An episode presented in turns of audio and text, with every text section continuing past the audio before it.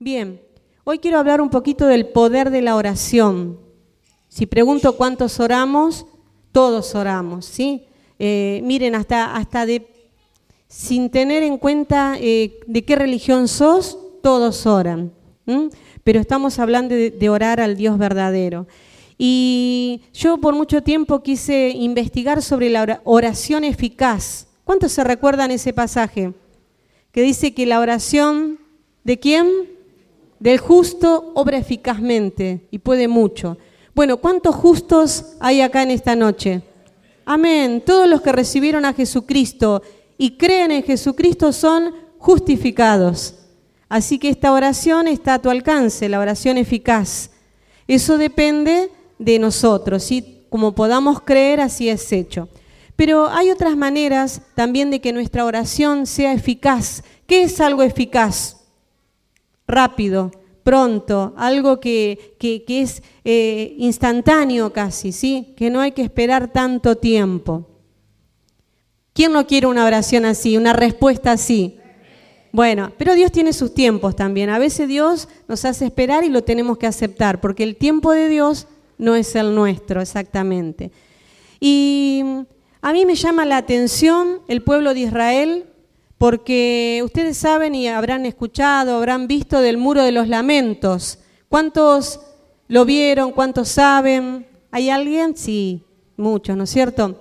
Eh, se considera que cuando el general Tito va y toma la ciudad de, Israel y destruye el templo, queda una parte que ni siquiera dicen que es el templo, algunos dicen que sí, es como tipo una muralla, un paredón que había hecho Herodes para protección. Y eso quedó ahí, algunos dicen que es parte del templo, otros hay otra opción que dicen que mismo, el mismo Tito dijo, les voy a dejar esto para que sufran y nunca se olviden que acá estaba y cuando lo vea sufran y lamenten que no está más el templo. La cosa que quedó, ese muro es una pared que está hecha de piedras muy grandes. Mira, si vos buscas información te va a decir las toneladas que pesa cada piedra. En fin, son unos cuantos metros. Y incluso saben que hay una parte para mujeres, porque los judíos en su cultura eh, tienen sus costumbres y las mujeres oran de un lado, los varones de otro lado. Bueno, pero están todos los turistas que van también a orar a ese lugar. Dicen entonces, a mí me gustaría ir. ¿Quién quiere ir conmigo a Israel?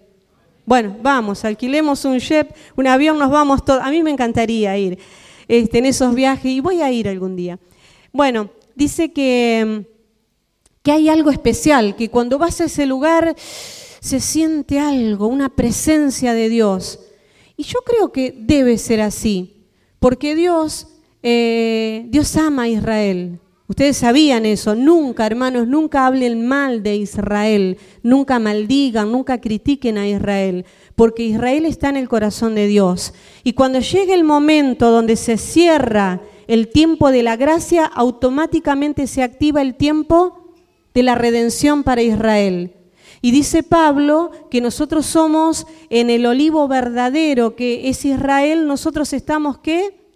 injertados. Ojo, ¿eh? un injerto no es lo mismo, pero estamos ahí prendidos, viviendo de esa savia que va por ese olivo, que es Cristo mismo, ¿sí? Pero por, porque Israel, bueno, cometió quizás los mismos errores que nosotros, pero quedó en stand-by hasta que Dios termine el tiempo de la gracia que nos ha favorecido a nosotros.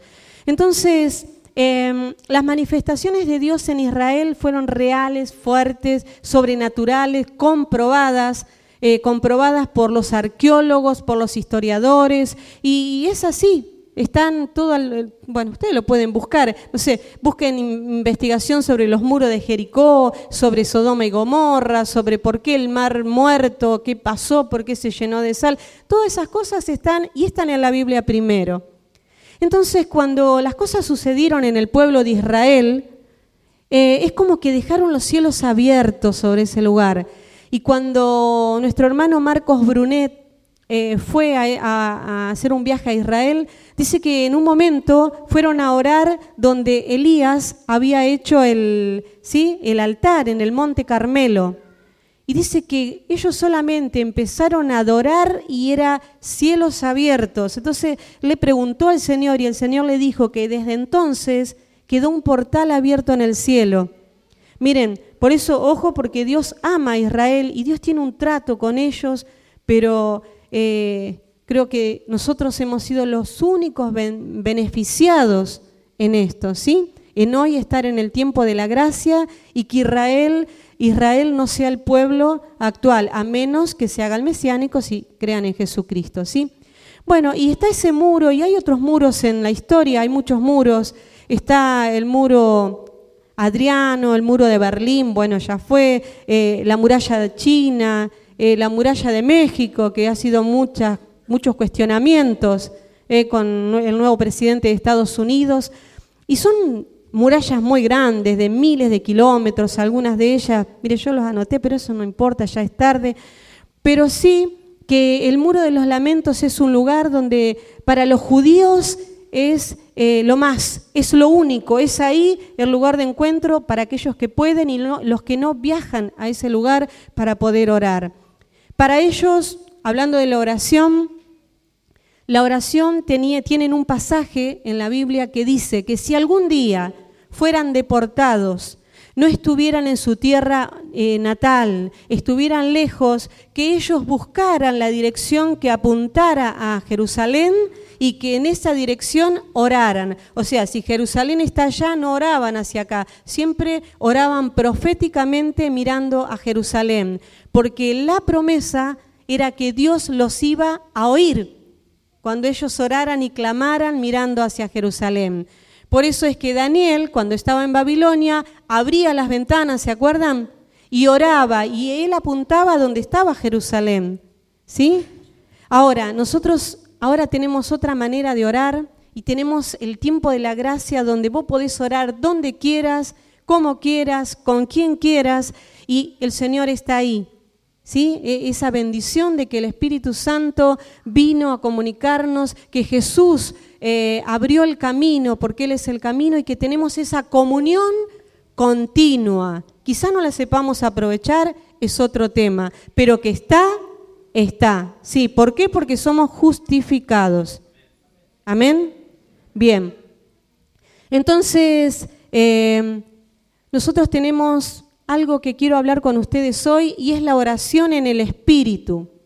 ¿Y qué es esto? Bueno, vamos a eh, leer un pasaje les invito a buscar San Lucas capítulo 11, porque primero es lo primero, ¿sí? Siempre tenemos que poner en el orden lo que va primero para no confundirnos, aunque hoy voy a hablar dos temas que serían, daría para dos predicaciones, pero cuando mucho después lo vamos a extender, si no nos da el tiempo. Primero lo primero.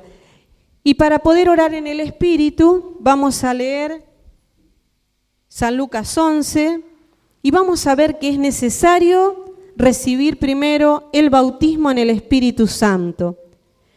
Y leemos la palabra del Señor y dice así, estaba Jesús hablando, ¿no? Y les dice, y yo os digo, pedid y se os dará, buscad y hallaréis, llamad y se os abrirá, porque todo aquel que pide, recibe, y el que busca, haya, y al que llama se le abrirá. ¿Qué padre de vosotros, si su hijo le pide pan, le dará una piedra? ¿O si le pide pescado, en lugar de pescado, le dará una serpiente? ¿O si le pide un huevo, le dará un escorpión?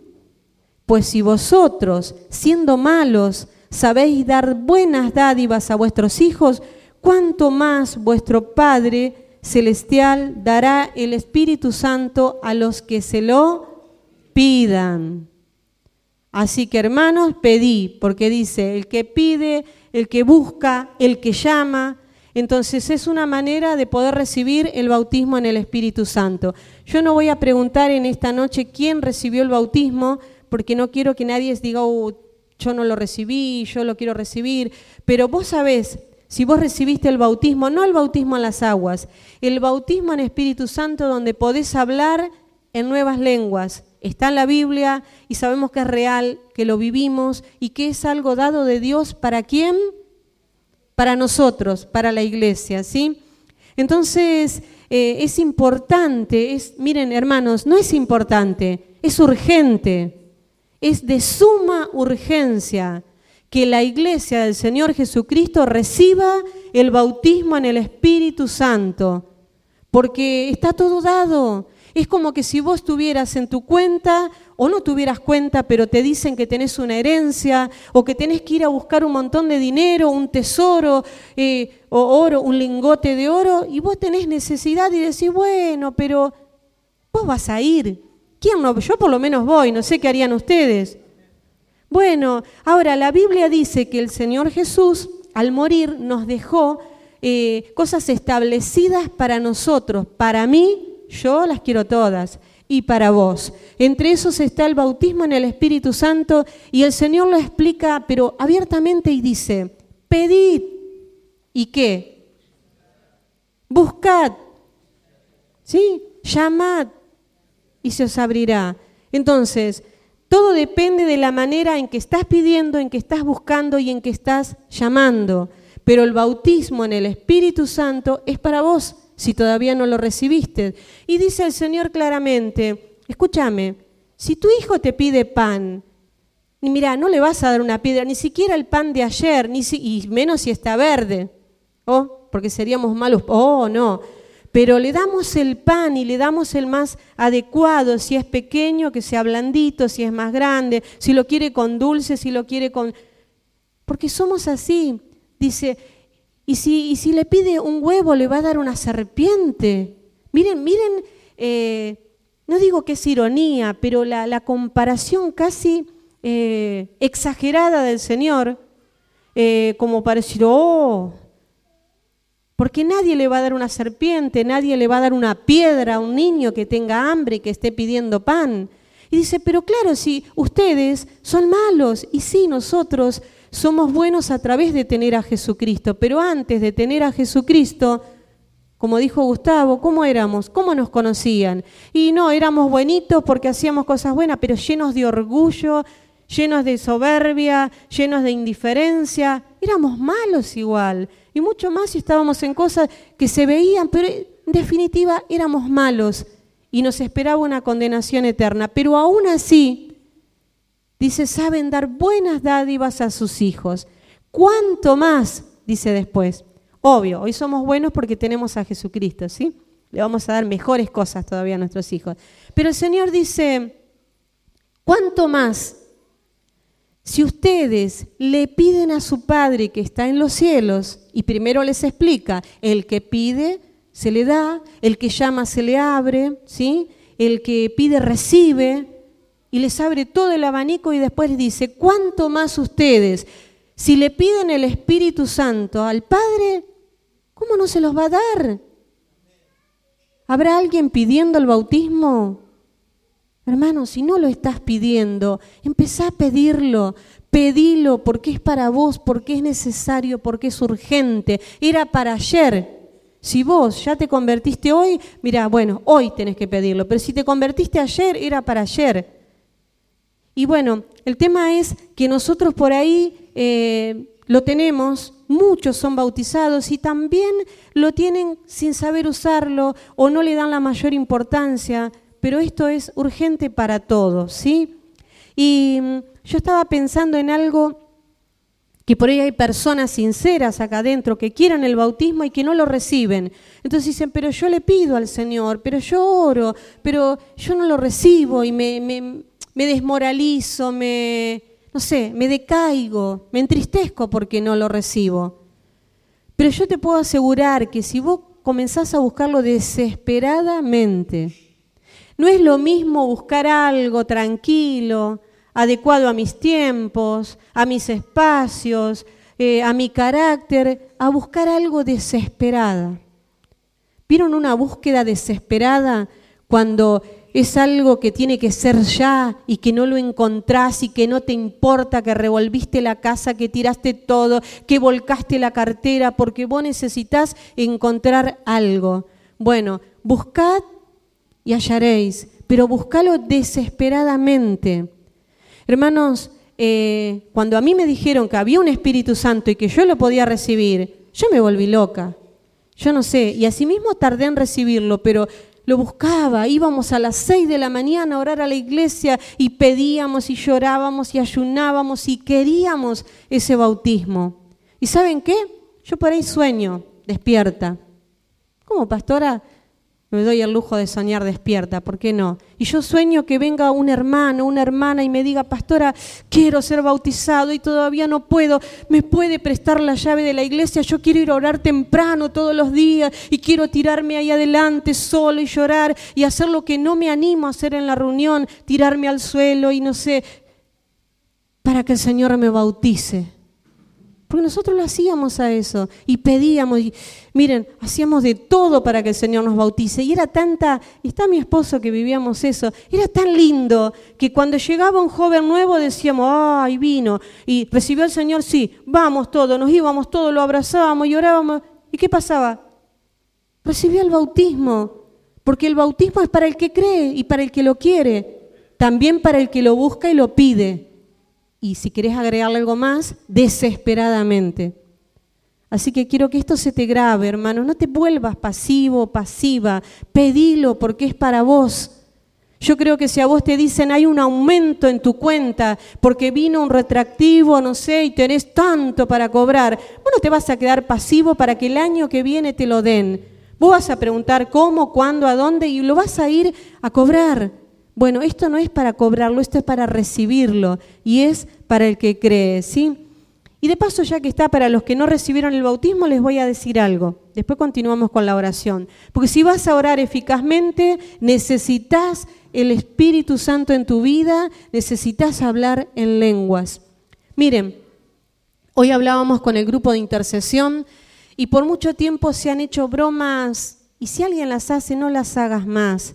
¿Vieron esas bromas que te reprendo, que, que no sé, que el hablar en lenguas, que decir dos palabras, o porque no lo hagas, porque es casi jugar con la unción y eso no, no, agrada a Dios. Eso lo hablábamos hoy.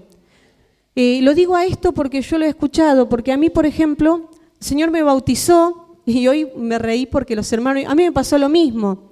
Bueno, mi pastor, como yo quería recibir el bautismo en Espíritu Santo, y ese día yo me senté adelante para recibirlo y nos mandaron atrás porque había mucha gente. Cuando había que orar, dijeron, hoy vamos a orar por los que quieren recibir el bautismo. Yo estaba atrás, pero fui la primera en llegar adelante. Ese día estaba decidida. Y mi pastor me oraba así decía, dale gloria, gloria, gloria. Y, y, yo empecé a decir gloria, gloria. Y seguí diciendo gloria a Dios y me trabé y empecé a hablar en lenguas y me pasó de todo. Entonces digo, ¿por qué gloria? ¿Por qué la palabra gloria? ¿Qué significa la palabra gloria? En el contexto cristiano, en la iglesia, en el reino de Dios, ¿qué es la gloria? ¿Saben ustedes que la gloria es, eh, es como que un pedacito del cielo? Y hoy me decían, sí, no es la unción. La gloria es el tiempo de Dios acá en la tierra, en tu vida, en mi vida. Resulta que tenía un tumor, tenía un cáncer y descendió la gloria de Dios y se sanó. Porque en la gloria de Dios no hay tiempo, no hay espacio, no hay, va a ser, hay eternidad.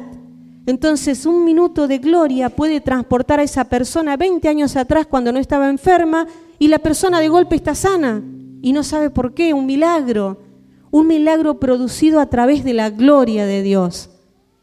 Por eso, cuando damos gloria, gloria, gloria a Dios, es tan fuerte que, hermano, yo siempre que me pongo a orar digo gloria a Dios y empiezo a hablar en lengua porque enseguida se manifiesta la presencia de Dios. Y miren, gloria significa también honor, esplendor, significa gran gozo. Y también, ¿sabe qué? En gloria entra paraíso.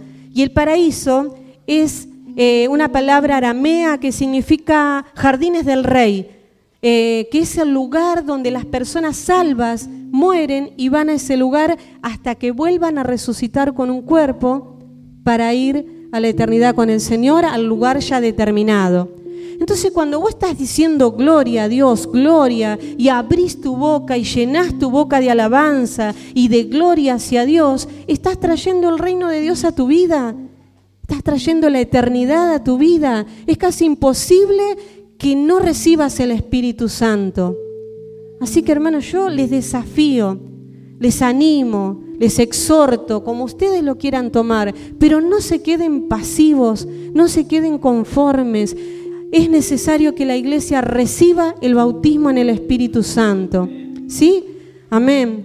Y miren, eh, es, es importante porque si vamos a orar en el Espíritu necesitamos el Espíritu Santo en nuestras vidas, necesitamos hablar en lenguas. Eh, decimos que orar, le enseñamos a los niños, es que hablar con Dios. Necesitamos hablar con Dios en otras lenguas. No es que Dios no va a escuchar tu oración cuando hables en castellano, en portugués, como el hermano que nos visita, en cualquier idioma universal, cualquier, eh, perdón, cualquier idioma eh, que, que recorra el mundo.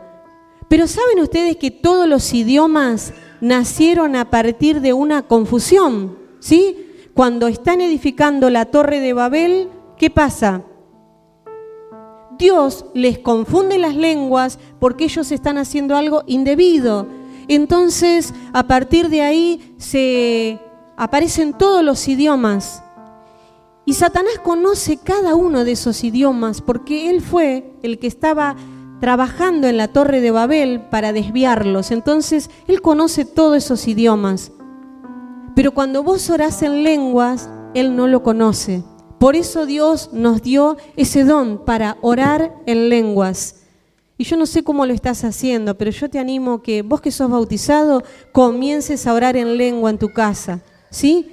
Mira, eh, hay, un, hay un pasaje y lo vamos a leer, eh, primera de Corintios 14. Mira, eh, hablar en lenguas es como un código espiritual, como un código, no como, es un código celestial. Porque dice acá en Primera de Corintios, a ver si lo encontraron.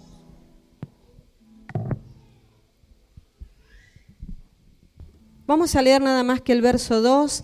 Dice, pero el que profetiza habla a los hombres para edificación, exhortación y consolación. Eh, no, es verso 4. A ver, dice, el que habla en lenguas, verso 4, el que habla en lengua extraña, a sí mismo se edifica, pero el que profetiza edifica a la iglesia. Así que cuando vos hablas en lenguas a través del Espíritu Santo, te edificás creces. Si querés tener revelación de Dios a tu espíritu, va a venir a través de tu fluir en el hablar en lenguas. Y si no tenés las lenguas, buscalo, pedilo, porque dice, buscad, pedid, llamad y se te va a dar. ¿Sí? Amén. ¿Estamos acá? Bien. Ahora, hablar en lenguas y recibir el bautismo en Espíritu Santo no es para ser más santo que el otro, ni siquiera eh, es para ser más espiritual, ni tampoco para empezar a gritar cuando alguien está profetizando o hablando o dando un testimonio, no, es un arma poderosa para la oración, para que en privado puedas orar y hablar con el Señor, ¿sí? Y yo te, te, animo a que no te distraigas, yo sé que es un poquito tarde, pero te animo a que no te distraigas, ya casi estoy terminando. Mira, hablar en lenguas es, eh, a ver el verso 19, verso 19 del, del capítulo que ya leímos, te lo leo yo, y dice así, dice, pero, dice Pablo, pero en la iglesia prefiero hablar cinco palabras con mi entendimiento y enseñar también a otros que diez mil palabras en lengua desconocida. Quiere decir que las lenguas no son tanto para hablarla acá, sino para que vos en tu casa ores, intercedas en lengua. Mira, eh, hay, hay, códigos y esto pasa en la política, esto pasa en el gobierno y en lugares importantes. Eh, hay, por ejemplo, eh, en, la presidencia, hay un teléfono que conecta con el gobierno, con el presidente, pero ese teléfono no lo usa cualquiera. Después está la parte de las distintas autoridades, hasta de la servidumbre, y así se va abriendo el abanico. Y si vos llamás y querés hablar con el presidente, te van a comunicar con quién? Con una operadora, con una computadora, y te van a decir que esto, que aquello, que dis que es tal número y tal número, ¿para qué? Para hablar con el secretario, si tenés suerte. Bueno, en realidad todo ese trámite pasa a nosotros cuando nosotros oramos en la lengua natural que tenemos, en nuestra, en nuestra lengua en español, porque Satanás la conoce, los demonios la conocen. Entonces vos estás pidiendo y ellos saben lo que estás pidiendo. Pero cuando vos te animás a ir al teléfono directo de Dios y hablar y orar en lenguas, Él no lo puede entender. Y la diferencia es que vos te estás comunicando directamente con Dios. ¿Sí? Entonces aquellos que han recibido el Espíritu Santo y que pueden hablar en lengua, hermanos, no se queden con algo guardado, algo adormecido.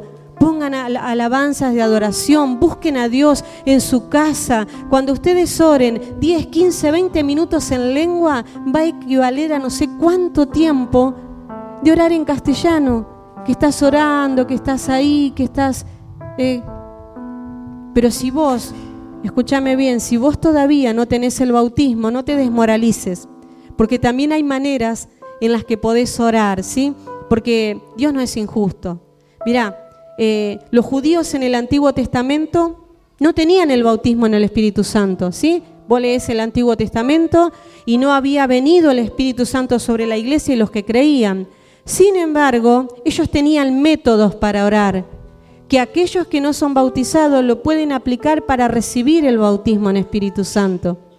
Primeramente ellos, ellos eh, por ejemplo, decían, Voy, vamos a orar de 6 de la mañana a 6 de la tarde. Les contaba que eso hacíamos nosotros cuando nos convertimos. Y ellos no oraban así cómodamente como lo hacemos nosotros, cinco almohadones acá, los pies arriba, eh, calentitos, cómodos. ¿Saben cómo oraban los judíos? ¿Alguien se acuerda? ¿Alguien me dice algo? ¿Así sé que están acá? No, no están acá con dolor. Ellos gritaban, lloraban. Dice que se ponían ropas picantes que le pinchaban, que le hacían sufrir. Se echaban ceniza en la cabeza y clamaban y lloraban y gemían. ¿Y qué hacía Dios a las seis de la tarde? Les respondía, mira, dejemos la comodidad y si no, no hablas todavía en lengua, empezá a orar de otra manera. Mira, la Biblia dice, eh, dice en Romanos, no lo vamos a buscar, en 8.26 eh, dice que el Espíritu gime en nosotros con gemidos indecibles. Eh, es, es, un gemido, es una necesidad, es una carga, es una, un dolor para pedir algo. Está bien, es por el Espíritu, pero ¿sabes que vos también lo podés hacer? Y dice también Pablo que él oraba como con dolores de parto. Bueno, las mujeres lo saben, los varones no lo van a entender, pero el dolor de parto es bravo. Entonces él oraba y yo eh, creo que no hay una mamá que esté de parto y esté así quietita y levante la mano y diga, ay, tengo dolor de... No, eh, te duele tu cuerpo, tenés contracciones, eh, estás agitada, estás jadeante, estás transpirando. Bueno, así oraba Pablo. Si todavía no recibiste el Espíritu Santo, empezá a orar de esa manera. Empezá a sentir dolor por no tenerlo. Empezá a quebrantar tu vida, a, a, pedirle a Dios, a desesperarte. Vas a ver cómo Dios te va a bautizar. Vas a ver cómo vas a hablar en lenguas. Vas a ver que me vas a decir, pastora tenía razón. Lástima que no lo hice antes. Y es más, tengo un último ejemplo y no lo vamos a leer también, pero está en Isaías 38. El rey Ezechías estaba enfermo, grave, y dice que Dios le mandó al profeta Isaías, miren, le mandó al profeta, que era un profeta que tenía una, una que hablaba y se cumplía. Y Dios le manda al profeta a decirle que va a morir, que no se va a sanar. ¿Se acuerdan qué hizo Ezechías? Dice que se dio vuelta contra la pared y lloró y gimió y se retorció en la cama y gritó. ¿Y qué pasó? Se sanó, se sanó hermanos. Y cuando el profeta iba por la mitad del patio, el Espíritu Santo le dice, volvete y decile que la señal que le doy de que él es sano es que el, el, el reloj va a retroceder el sol va a retroceder y va a volver al mediodía. Y así fue. Él no estaba orando en lenguas, pero él estaba orando desgarradamente, con necesidad, con pasión, con, con dolor, con desesperación, como la última opción. Y Dios le contestó. Entonces dejemos de orar pasivos, tranquilos, cómodos, aplastados, así, dominados. Y empecemos, hermanos, si te dormís orando, no te culpo porque nos pasa, ora caminando, Parate, movete y de paso aprovechás a, arrodillarte, a levantarte, a gemir. Mira el muro de los lamentos, busca un video y fíjate cómo oran los judíos delante del muro de los lamentos. Se doblan, se quiebran y están ahí porque ellos saben que Dios busca que lo amemos con todas nuestras fuerzas que está en nuestro cuerpo, con toda nuestra mente, nuestro corazón, nuestra alma, que todas nuestras emociones se vuelquen hacia Dios. Entonces yo te animo en esta noche a que busquemos esto. Y sé que, que ya es tarde, pero te lo lleves a tu casa. Y yo no quiero, hermanos, que no haya bautismo. Yo no quiero esto para la iglesia. Yo deseo que el Señor bautice con Espíritu Santo, que el Señor renueve los dones, renueve el hablar en lenguas y que Dios derrame género de lenguas, que son esas lenguas que podés orar, orar, orar y orar, interceder por horas. Y que cuando vos te levantás el milagro está hecho, el problema está solucionado. Pero aún así te doy la segunda opción si no hablas en lengua, si no recibiste el bautismo del Espíritu Santo, encerrate en tu cuarto, revolcate en el suelo, orá, llorá, gritá, sentí dolor. Dolores de parto, dijo Pablo, y era hombre, pero en el Espíritu sentía que se moría, que se desgarraba para que hubiera un nuevo nacimiento en los Gálatas ¿Tenés tu esposo inconverso? ¿Tenés tus hijos inconversos? ¿Tenés algún familiar? Empezá a orar de esa manera, con dolores de parto. Y en el dolor de parto se da luz a quién? A la persona que estás orando. Así que busquemos el poder de la oración y Dios quiera que seamos de mucho tiempo de oración. Pero la oración eficaz puede mucho y es del justo y es una oración con sabiduría, con sazón, con amor, con pasión. Y quizás la respuesta llegue tan rápido que tengas que dejar de orar para celebrar. Amén. Amén. Ponete de pie, que el Señor te bendiga en esta noche y llévatelo a tu casa y ponelo por obra. Amén.